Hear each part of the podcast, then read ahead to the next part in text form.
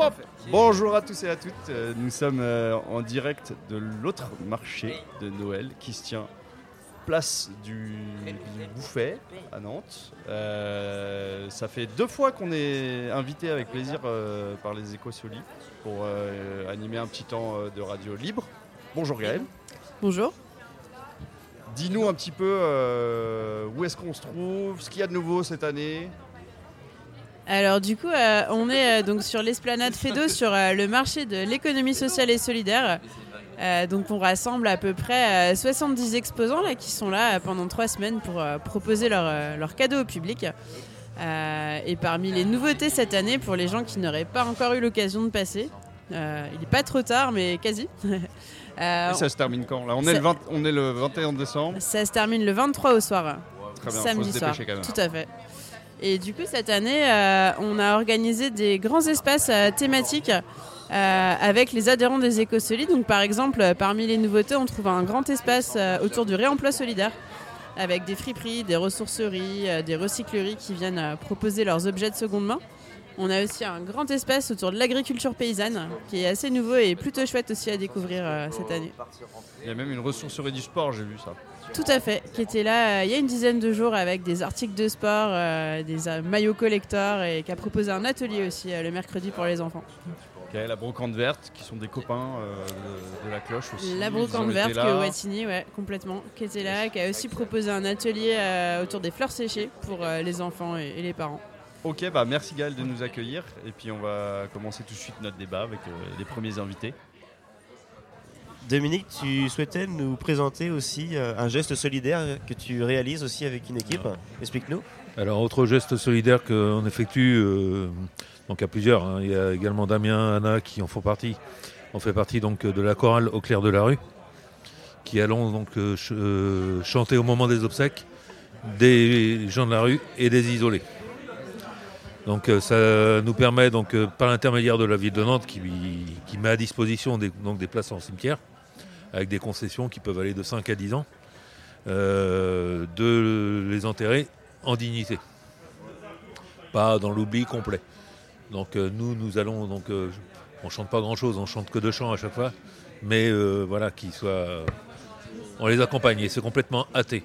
Vous chantez quoi comme euh, chanson par exemple? Pardon? Si vous, les deux chansons que vous chantez, euh, vous avez le droit de les dire, les, les titres ou... La tendresse et euh, euh, l'Auvergnat. Et donc nous sommes appelés par donc l'ombre à la lumière pour participer donc à ces obsèques. On en a eu une cérémonie semaine dernière et on en a une autre mardi 26. là. Et donc euh, c'est des- les personnes sont inhumées au cimetière de la Miséricorde, donc euh, dans des places qui, sont, qui leur sont réservées par la mairie d'Angers. Voilà. Et donc du coup, cette euh, association se situe où? Euh, nous, on va répéter, répéter euh, Ridé au pavé. En fait, il faut savoir que la chorale de la rue, c'est une fédérale. Ça s'est ça s'est développé à Nantes, à Saint-Nazaire, à Paris. Tout le monde a le même répertoire. Toute la chorale de la rue, que ce soit dans tout- toutes les villes de France, a comme fonction euh, célébrer les enterrements. Et euh, des fois, comme euh, là, le, comme là, on a chanté à l'opéra et tout ça. Ouais. Oui, donc Claire de la Rue a été invité par Angers Nantes Opéra. Euh, donc ils ont fait deux soirées concerts donc à, à l'Opéra de Nantes. Et les soirées concerts c'était s'appelait les Si tous les gars du monde. D'accord. Et donc euh, ils nous ont invités pour la deuxième fois. Et donc on a chanté avec le chœur de l'opéra à l'opéra. Très bien, parfait. Et Ludovic, je te laisse la parole. Yes. Euh, bah, bienvenue Jérôme. Merci. Nous sommes sur l'autre marché de Noël euh, des Écosolis. Tu tiens une boutique. Est-ce que c'est la première année que tu tiens cette boutique? Non, c'est la cinquième année que je suis avec eux sur le, sur le marché Noël, En effet. où je fais moi des, des bougies en cire d'abeille et en même temps je propose un parrainage de ruches euh, éco-citoyennes. Pour résumer, En, ré- en résumé, résumons ça en une petite minute. en résumé, Ouais. je suis apiculteur professionnel sur Eric et euh, je gère un projet de parrainage donc qui consiste à faire construire mes ruches par les personnes handicapées de Rosay, les adulandas.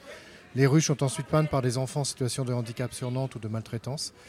Euh, mise en pot du miel par les détenus de la prison de Nantes dans le cadre d'un projet de réinsertion et distribution des pots de miel via le secours populaire ou sur les marchés de Noël pour les parrains derrière qui viennent eux-mêmes extraire leur miel l'été quand il est prêt.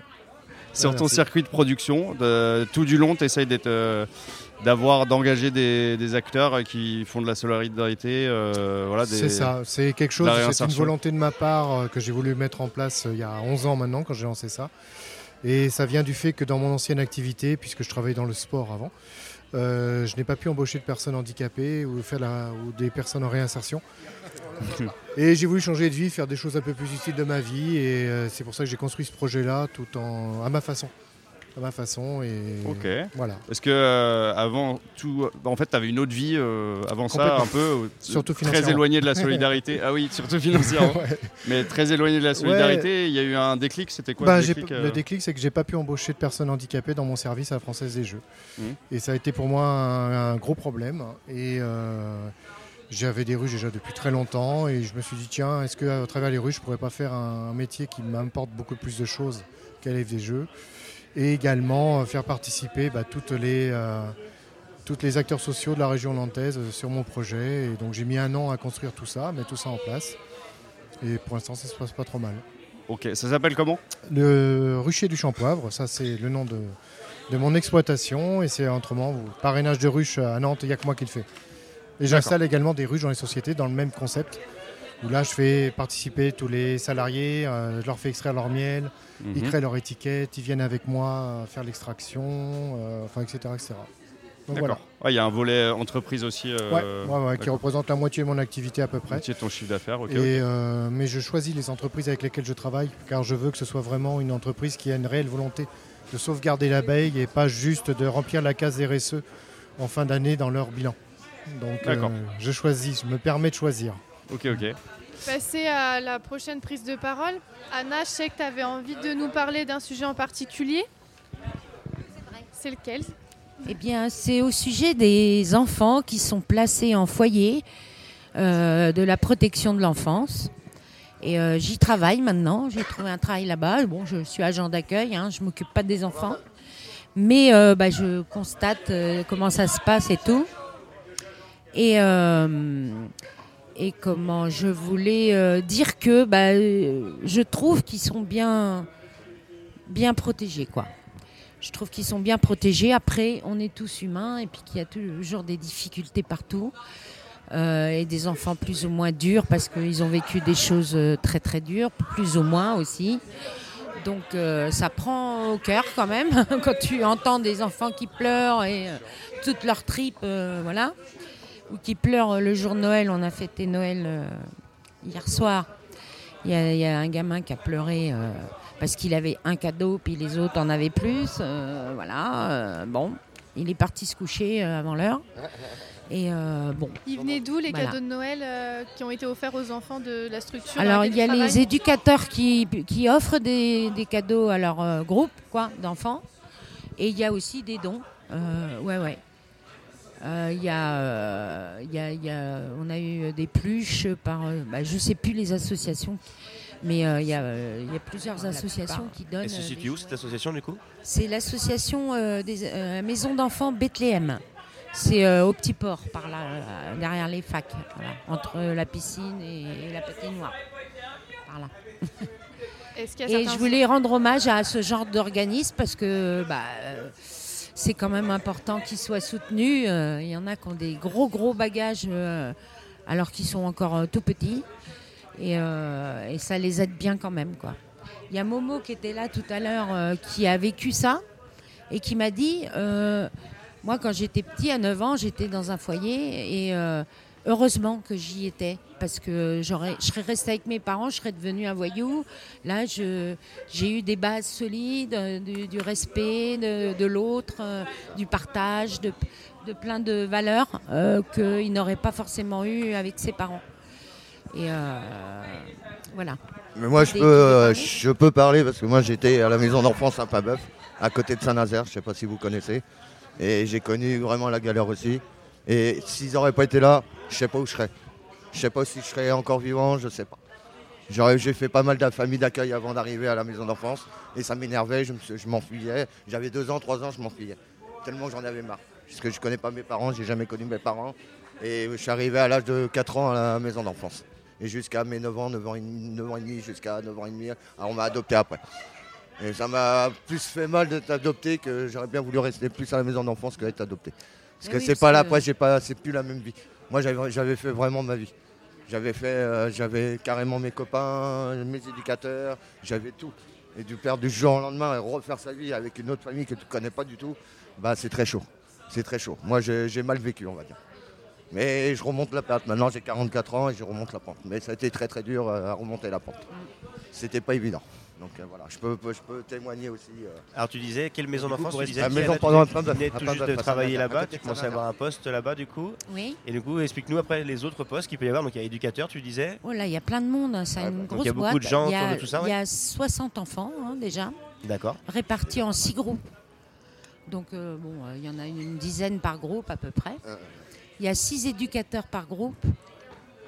Euh, Il y, a, y a des psychologues, il y a des médecins, il y a, il y a tout. Et puis euh, ils sont suivis pour euh, pour ceux qui ont besoin plus d'un suivi psychologique, euh, ont des suivis psychologiques plus importants, l'orthophonie, il y, a, il y a plein de choses pour eux. Quoi. Ils font des voyages euh, pendant les vacances d'été. Oui, c'est vrai, en plus.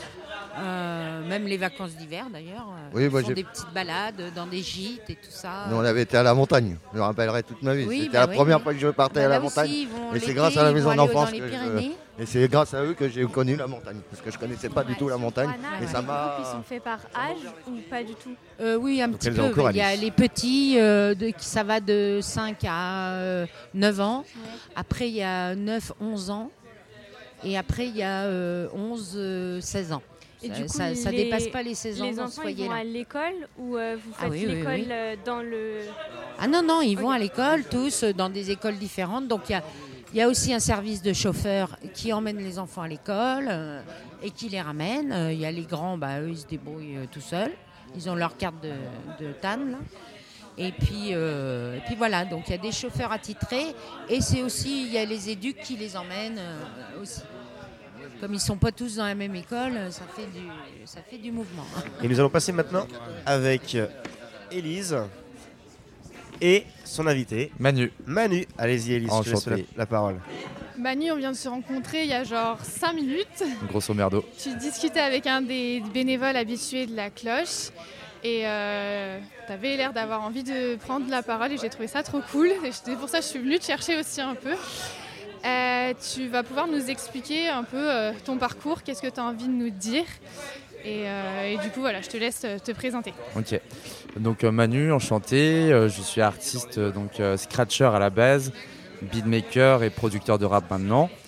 Mais entre temps, entre maintenant et euh, entre le moment où j'ai fait des études, il s'est passé pas mal de choses. Du genre où j'ai quand même, j'ai fait un bac scientifique, j'ai fait un DUT génie thermique et énergétique sur Grenoble. Suite à quoi j'ai fait une fac d'histoire sur Rennes. Suite à quoi je suis passé à la rue. Et pour moi, c'était en fait une, étape obligatoire dans le sens où je jongle depuis des années. Et ce côté saltimbanque m'a un peu rattrapé. euh, après, c'est suite, euh, c'est souvent suite à un événement euh, personnel. Bon, là en l'occurrence, c'est mon père qui m'a foutu à la porte. Mais quelque part, euh, je savais que j'allais y arriver un jour ou l'autre à ce moment-là. Et j'ai choisi, entre guillemets, le moment parce que on choisit jamais vraiment le moment où. Bah, merci, surtout, euh, est-ce qu'on a vraiment envie d'aller à la rue? Bon, bah, moi, je pourrais limite dire que si parce que c'est un choix de vie, surtout maintenant. Mais ça l'a été du coup aussi à ce moment-là, dans le sens où euh, ben, je me suis retrouvé à vivre en squat, euh, donc, qui s'appelle les laboratoires à Rennes, qui c'est qu'un squat d'artistes.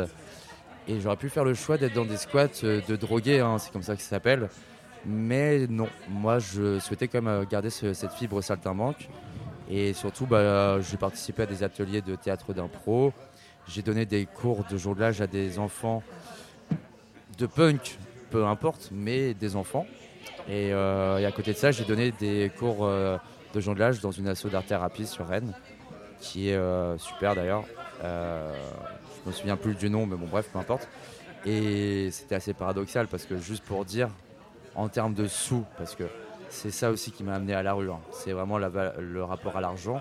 Je gagnais 30 euros de l'heure dans l'asso d'art-thérapie et je faisais la manche pour organiser des teufs avec euh, le collectif. Enfin bon bref, c'était du gros délire.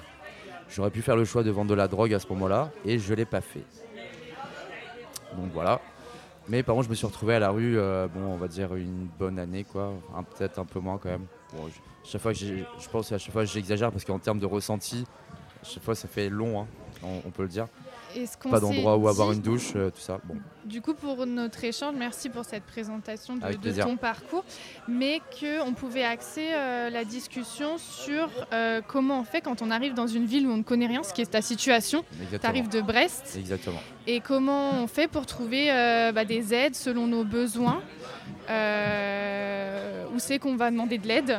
C'est euh, la situation dans laquelle tu te trouves. Comment toi, tu as procédé en fait, quand tu es arrivé à Nantes Qu'est-ce que tu t'es dit que tu allais faire en premier? Alors, je vais pas te mentir, je vais t'évoquer deux situations. Il y a- il y a la situation d'un jeune qui arrive sur Nantes et là, il y a ma situation dans le sens où, étant artiste et ayant des potes ici, j'étais pas complètement paumé, c'était pas non plus un, un énorme coup de poker.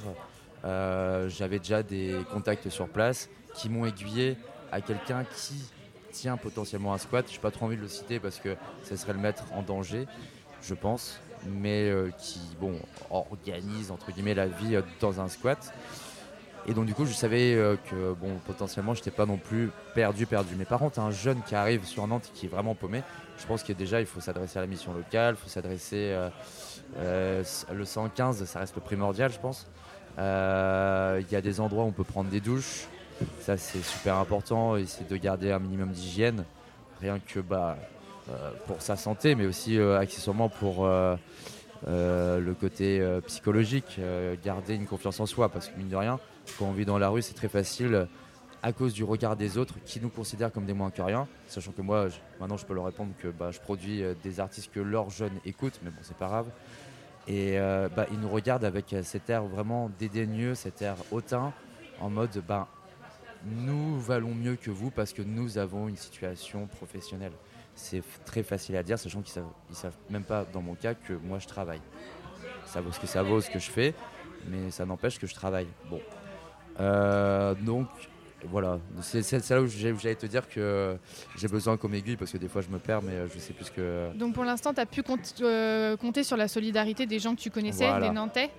Euh, après, nous, à la cloche, on a une fonction aussi d'orientation euh, des personnes, des publics qu'on rencontre et aussi de faire du lien social. Enfin, on est un- une asso où, par exemple, on se retrouve tous les lundis soirs, tous les mercredis matins, aux mêmes endroits, aux mêmes heures. Et on sait que les personnes qui ont envie de venir à notre rencontre euh, peuvent nous retrouver là. Est-ce que ça, c'est quelque chose, toi, par exemple, quand je t'apprends ça, est-ce que c'est quelque chose qui va pouvoir t'aider, peut-être, enfin, qui te donnerait envie dans ton quotidien Ah bah. Ou est-ce que tu as déjà tes occupations, ton réseau, Je en pourrais. étant nouveau pourtant sur Je pourrais faire style, ouais, je suis producteur, tout va bien, je surfe sur la wave.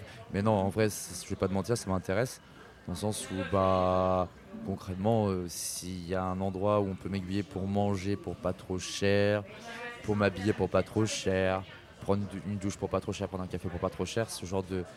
Même, euh, par exemple, euh, laver mes fringues, ça, j'avoue, je serais pas contre. Bah, si on peut m'aiguiller sur ça, moi je prends toutes les pistes et il faut pas négliger les bonnes pistes, sachant que ça reste aussi dans des belles démarches aussi. C'est une belle. je connais pas votre association, mais si déjà vous allez à l'encontre des gens comme nous, qui, comme je vous dis, euh, avons euh, face à nous des regards souvent. Enfin, je veux pas dire souvent parce que en ce moment je reçois aussi beaucoup de euh, bonnes vibes de gens euh, lorsque je fais la manche, parce que je fais la manche pour pouvoir manger. Je reçois beaucoup de bonnes vibes aussi, donc il ne faut pas non plus négliger cette part-là. Mais il y a aussi une grande part de gens qui me regardent dans le mode, mais t'es qu'une grosse merde. Donc c'est très, vous faites une très belle démarche, donc il ne faut pas massacrer ça, et c'est pour ça que je vous dis que je serais très intéressé de, de connaître de, bah, toute votre action. Quoi. C'est euh, une des valeurs, enfin, des raisons d'être de la cloche, c'est casser vraiment le, les barrières qu'il peut y avoir entre personnes de la rue et, et grand public, casser également les clichés. Euh, on donnera évidemment bah, la liste de toutes les ressources euh, qu'on qu'on connaît sur, euh, sur Nantes. Et, euh, Trop bien. Ouais, je suis preneur. Ce sera déjà chouette. En tout Bah, cas, c'était cool de te rencontrer. Et du coup, euh, si on veut te suivre sur les réseaux, euh, parce que bon, t'as expliqué, tu, tu voulais absolument dire un truc.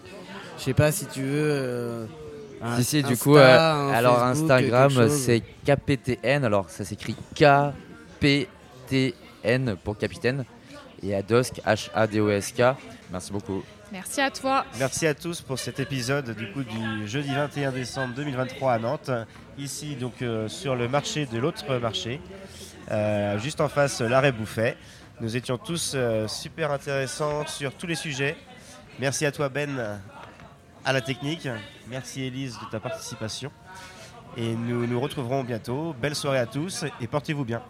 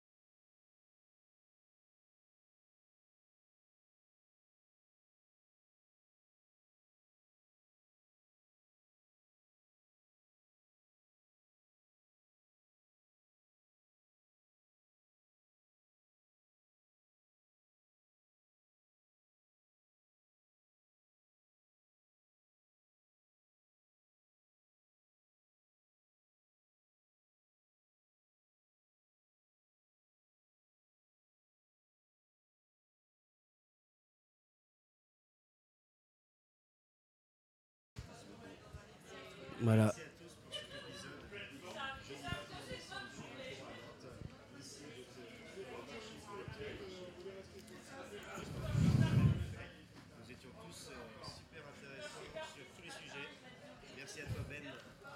Pas de souci.